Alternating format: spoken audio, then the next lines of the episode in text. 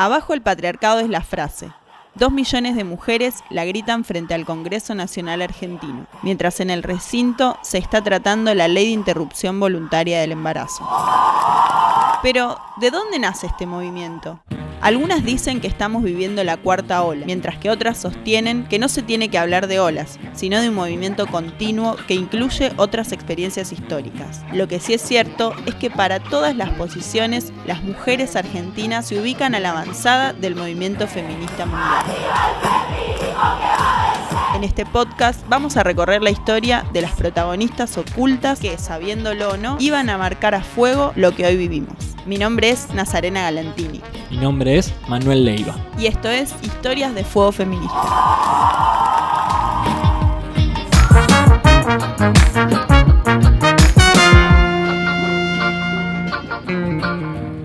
Capítulo 1.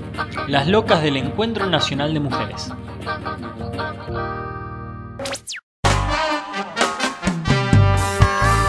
Bienvenidas a todos, todas y todes a Historias de Fuego Feminista, el podcast que cuenta las historias de las protagonistas ocultas del feminismo en la Argentina, aquellas mujeres que le dieron origen a este movimiento tan grande de mujeres y feministas.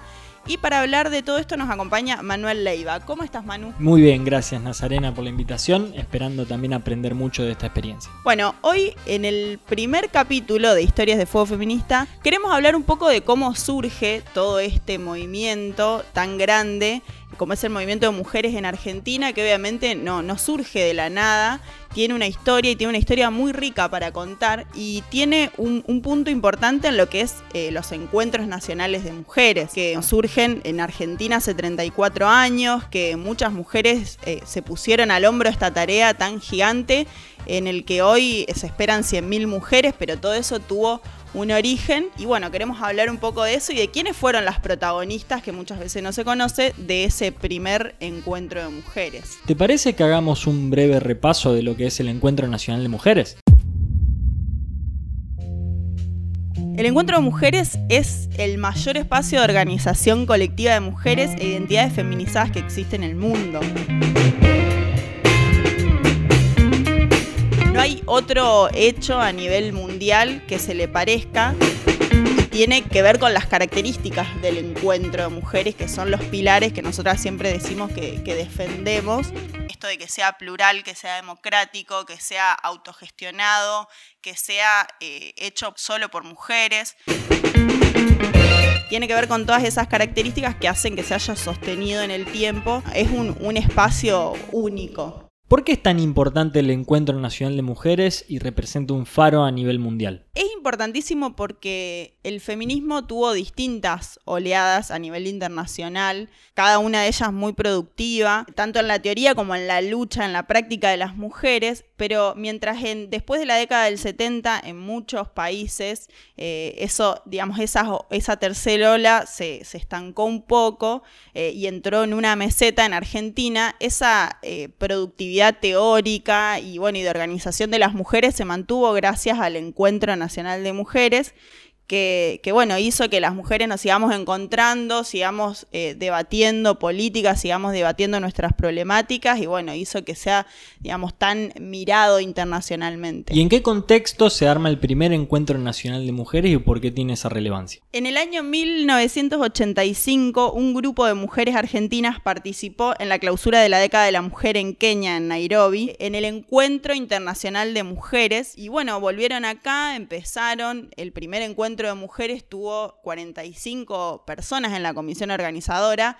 y estamos hablando de que hoy en día, por ejemplo, hay más de 300 mujeres que lo organizan el, encuentro de este año en La Plata. Eh, este grupo de mujeres argentinas, que gran parte de ellas dieron origen al primer encuentro, viajaron, vieron esta experiencia, quedaron fascinadas con la experiencia y dijeron, tenemos que hacer esto en Argentina y tenemos que trasladar esta esto mismo. Es impresionante pensar ¿no? en una época de retorno de la democracia, donde las prioridades podrían ser discutidas en un sentido diferente, como lo que parece hoy en día, ¿no? de que el tema de género de las mujeres no es importante o no es eh, principalmente determinante en una época. Bueno, hay un grupo de mujeres que en el año ya 86 organiza el primer encuentro nacional de mujeres. Claro, eh, fueron la vanguardia, como lo sigue siendo hoy el movimiento feminista de mujeres en Argentina, de muchos debates, porque imagínate que organizar un encuentro de esas características donde se pusieran a discutir muchísimas cosas profundas de la sociedad, de la opresión de género, eh, de las problemáticas que vivimos las mujeres todos los días, e, en ese contexto, eh, bueno, durante el alfonsinismo, que tampoco fue fácil, pero bueno, saliendo de, de una dictadura, y bueno, muchos de esos reclamos estuvieron también dentro del encuentro de mujeres como los puntos más importantes para reclamar, porque lo que sí entendieron bien estas mujeres que organizaron este primer encuentro es que eh, el contexto general del pueblo, de lo que vivía la sociedad argentina, también influenciaba muchísimo en lo que ellas mismas sufrían y pasaban. Eh, entonces, bueno, tuvieron mucho lugar estos otros reclamos en, ese primer encuentro. Y en este primer encuentro, ¿cuáles son los temas de debate más... Eh, notables de este primer encuentro nacional de mujeres? ¿Qué era lo que las mujeres se organizaban y pedían? ¿O cuáles eran los ejes de debate que atravesaron este encuentro? Eh, en ese tiempo, mira, eh, imagínate que, bueno, no, no fue hace tanto, pero a la vez muchas cosas cambiaron también desde ese momento hasta acá. Y en ese tiempo, por ejemplo, se luchaba por la patria potestad compartida, que, que, bueno, todavía los varones tenían en su poder sobre las madres las decisiones legales sobre los hijos. Eh, entonces no estaba aprobada, imagínate, ni siquiera la ley de divorcio, muchos talleres tenían que ver con esos problemas. Eh, pero bueno, también había un, sinfín de talleres como que hablaban de sexualidad, de los modelos de familia. Eh, y bueno, se luchaba también, por ejemplo, por la libertad de Hilda Nava de Cuesta, que fue una estudiante que estaba, era una presa política de la dictadura, que incluso en ese contexto de retorno de la democracia ya seguía siendo presa política. Y bueno, las mujeres del encuentro tomaron esta bandera y salieron a reclamar también por esto. Y en este sentido, por ejemplo, el tema del aborto o quizás temas más actuales que tenemos más recorrido o cercanía con este con este momento. El tema, digamos, del derecho al aborto legal ya estaba muy presente en esos encuentros. No todas las mujeres que formaron parte de la comisión organizadora, de esa primer comisión organizadora, estaban a favor o tenían tanta posición tomada, pero sí, eh, la gran mayoría, por supuesto, estaba por el aborto legal y había talleres, por ejemplo, donde se hablaba de la sexualidad, el taller de sexualidad o de estereotipos sexuales en la educación, donde se empezaban a tocar estos problemas, estos temas, digamos, pero bueno, recién en el año 2004, 2003, 2004 es que surge la idea de crear una campaña por el aborto legal, que finalmente se crea en el 2005, pero surge también en los encuentros de mujeres, producto de todos estos debates que venían ya de hacía muchísimo tiempo eh, cultivándose, digamos, dentro de los talleres del encuentro.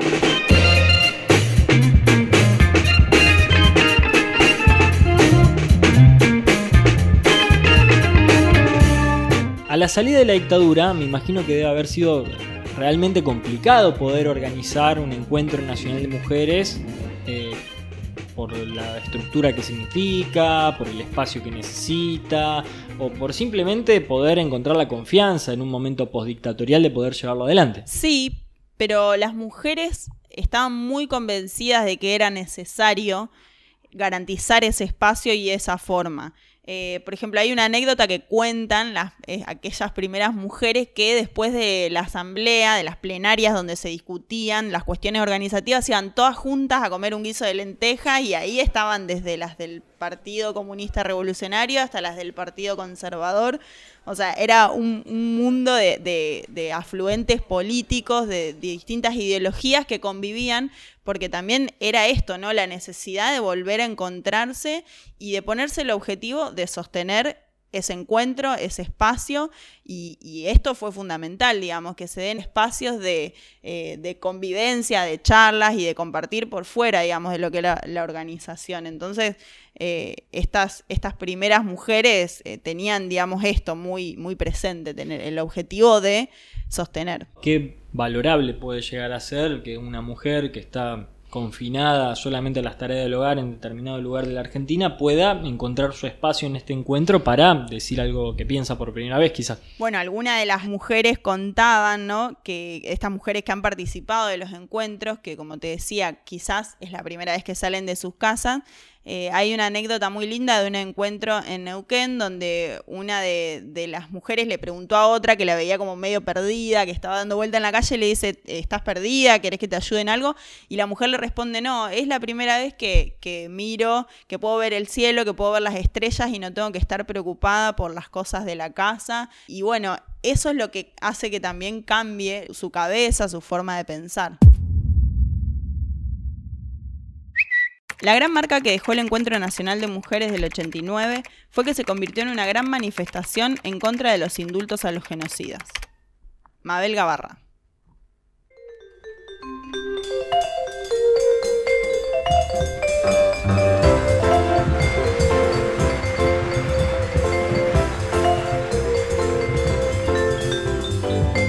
El podcast de hoy se llama Las locas del Encuentro Nacional de Mujeres.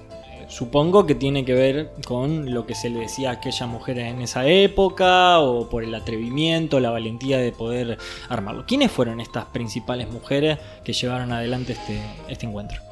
Bueno, hay algunas de ellas, de estas 45, em, que son por ahí un poco más conocidas, eh, que igual seguro que no, te las imaginás, pero que son más conocidas eh, y otras no tanto. Una de ellas, por ejemplo, fue Norita Cortiñas, que fue una de las que estuvo en esta primer comisión organizadora. Que Nora uno. Cortiñas. Sí, Nora Cortiñas. madre de Plaza Mayo. Exactamente, que uno no la asocia con este tipo de, organizaciones, de los encuentros y demás, si bien es, conocido que ella se autodenomina como feminista y que, bueno, pelea por los derechos de las mujeres, pero uno no suele asociarla y ella estuvo en, el primer, en la primera comisión organizadora, fue convocada por las mujeres. Nora Cortiñas fue parte de la primer comisión organizadora del primer encuentro nacional de mujeres. Obviamente la, preocupación de Nora y lo que ella quería que se discutiera en este encuentro era eh, el tema sobre los derechos humanos, que fue el taller que ella coordinó junto con Marta Fontenla, que bueno, era esa su mayor preocupación. Norita en ese momento no era feminista, ella era ama de casa, o sea, venía de salió a luchar por una necesidad porque bueno ella tiene un hijo desaparecido y fue convocada para esta primer comisión organizadora y, ella cuenta que se conmovió mucho al ver esto no lo que decíamos antes la, la democracia de, de, todas estas mujeres que compartían y discutían más allá de las opiniones que tenían cada una eh, bueno, Nora que no estaba acostumbrada por ahí a los debates feministas porque venía de otra, de otra práctica, dice que en algunos momentos se tuvo que, sacar el pañuelo porque sentía vergüenza cuando las mujeres en los talleres hablaban de sexo, de sexualidad, y le da vergüenza y que fue para ella todo un proceso, eh, una transformación que hizo a lo largo de todos estos años y que el encuentro le ayudó mucho a eso, eh, a hoy denominarse como feminista y bueno, obviamente levantar el pañuelo verde por el derecho al aborto legal. Eh, que eso ya es conocido para nosotras. Yo no era feminista. Ahora me transformé porque las mujeres que me rodearon siempre me enseñaron qué era el feminismo. Yo el feminismo me creía que era no querer a los hombres. Bueno, yo mi familia, todos hombres son. Mis hijos, mis nietos, mis bisnietos.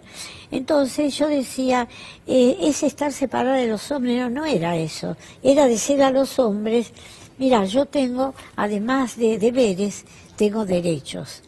Bueno, ahora, en este momento, lo que se está defendiendo es el derecho a ser libre y a determinar libremente lo que uno quiere.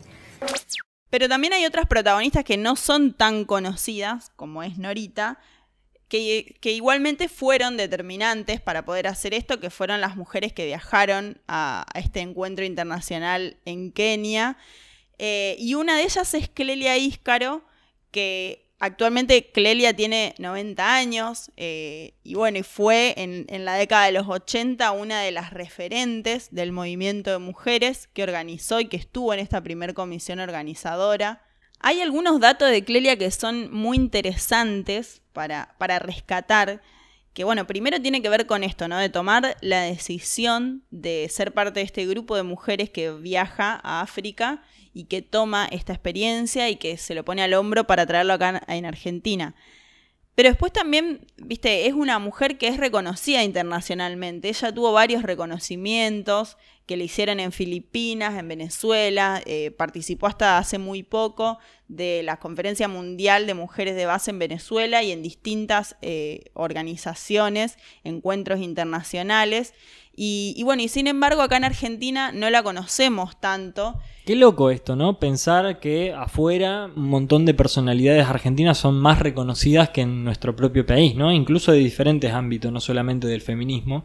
Pero en este caso, Clelia Iscaro, por lo que decís, tuvo un montón de premios en el extranjero y participó activamente de la política argentina o del movimiento feminista argentino. Sí, obvio. Además, ella venía ya de una militancia anterior, porque ella, eh, Clelia, era del Partido Comunista Revolucionario.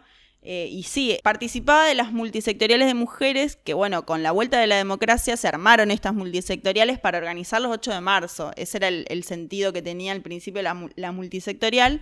Bueno, de ahí surge también, con estas mujeres con las que se encontraban, trasladar esta experiencia a Argentina, la experiencia que habían visto en África.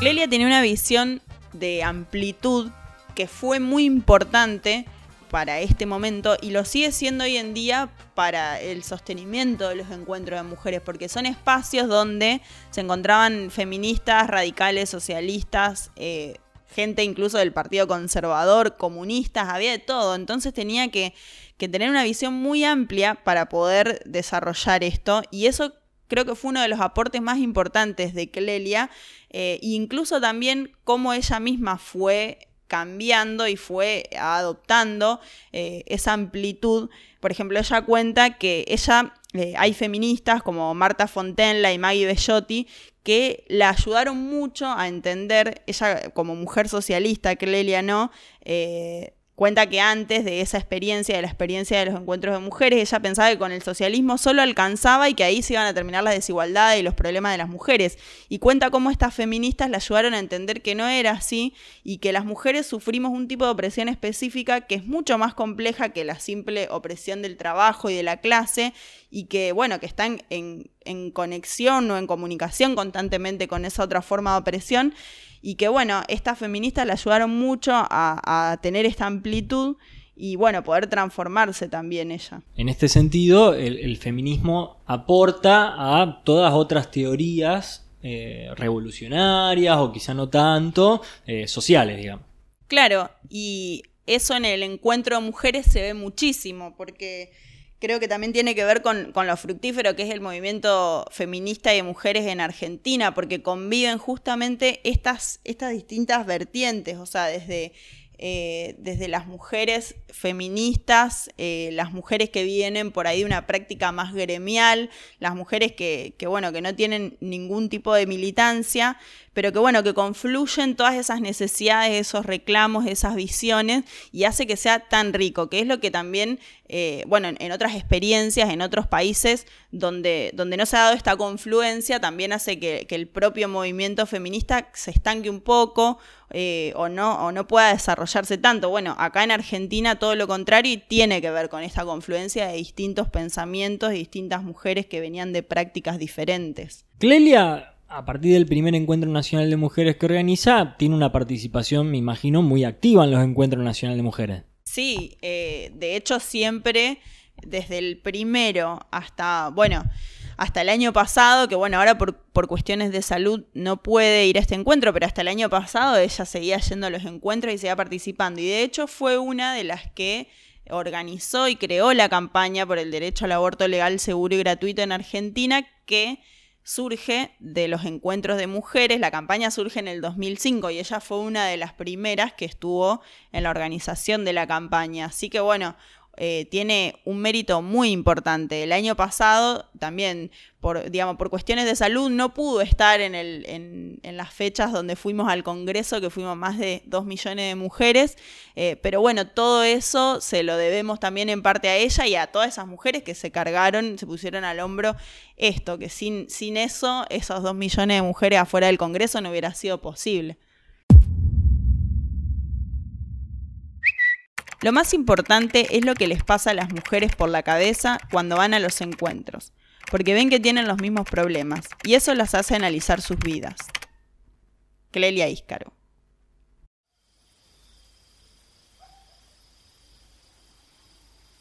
Es lindo pensar que le debemos a mujeres como Norita y como Clelia el esfuerzo de toda su vida para que el feminismo sea lo que es hoy en Argentina y con los encuentros nacionales de mujeres a la cabeza como espacios donde nos podemos seguir organizando.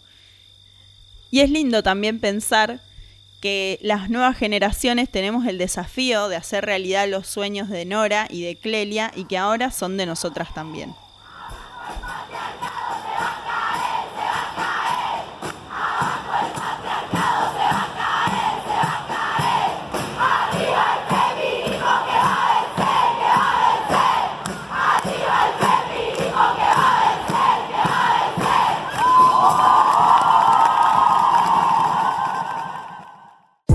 Esto fue Historias de Fuego Feminista, con Nazarena Galantini y Manuel Leiva.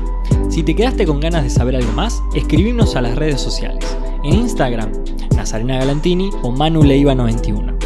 Y si te gustó el podcast, compartíselo a tus amigues. Nos vemos en el próximo capítulo.